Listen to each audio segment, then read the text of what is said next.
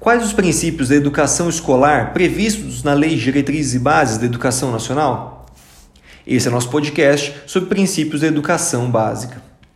Pessoal, quando a gente fala em princípios da educação básica, princípios do ensino, um dispositivo legal muito relevante é o artigo 3 da Lei de Diretrizes e Bases da Educação Nacional. E ele estabelece alguns princípios que devem ser observados pelo Estado na concretização do seu dever com educação. Entre eles, a igualdade de condições, liberdade de aprender, ensinar, divulgar, pluralismo de ideias e concepções pedagógicas, respeito à tolerância, a gratuidade do ensino público em estabelecimentos oficiais, a valorização do profissional da educação, a gestão democrática do ensino o padrão de qualidade do ensino, a diversidade étnico-racial e também a garantia do direito à educação ao longo de toda a vida. Esses são alguns dos princípios do artigo 3 da LDB que devem ser respeitados pelo Estado quando concretiza esse dever de educação.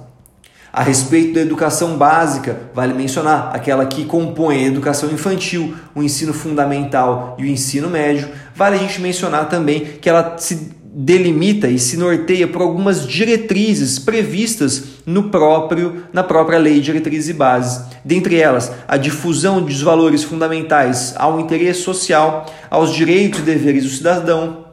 a consideração de condições de escolaridade dos alunos em cada estabelecimento, a orientação para o trabalho, a promoção do desporto educacional e, outros, e outras diretrizes também que constam na LDB.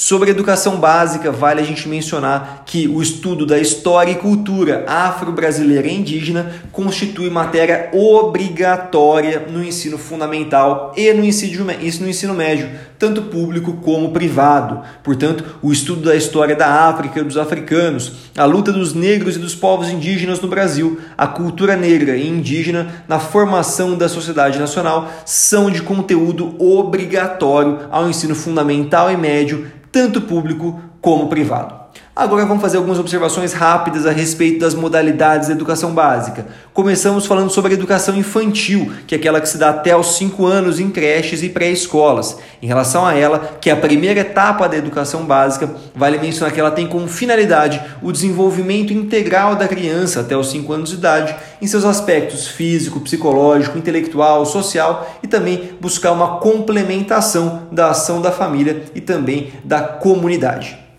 em relação ao ensino fundamental, que ele é aquele que se inicia aos 6 anos de idade e tem duração de 9 anos, ele tem por objetivos básicos permitir com que o educando tenha o pleno domínio da leitura, da escrita e do cálculo, permitir, permitir também uma compreensão do ambiente natural e social, do sistema político, da tecnologia das artes e dos valores que fundamentam a sociedade buscar o desenvolvimento da capacidade de aprendizagem, tendo em vista a aquisição de conhecimentos, habilidades e também buscar o fortalecimento dos vínculos da família e dos laços de solidariedade humana e também da tolerância recíproca em que se assenta a vida social. E o ensino médio é aquele que tem duração mínima de três anos e tem como finalidade a consolidação e aprofundamento dos conhecimentos adquiridos no ensino fundamental, possibilitando, portanto, prosseguimento dos estudos. Ele busca também preparação básica para o trabalho e para a cidadania do educando, para continuar aprendendo de modo a ser capaz de se adaptar com flexibilidade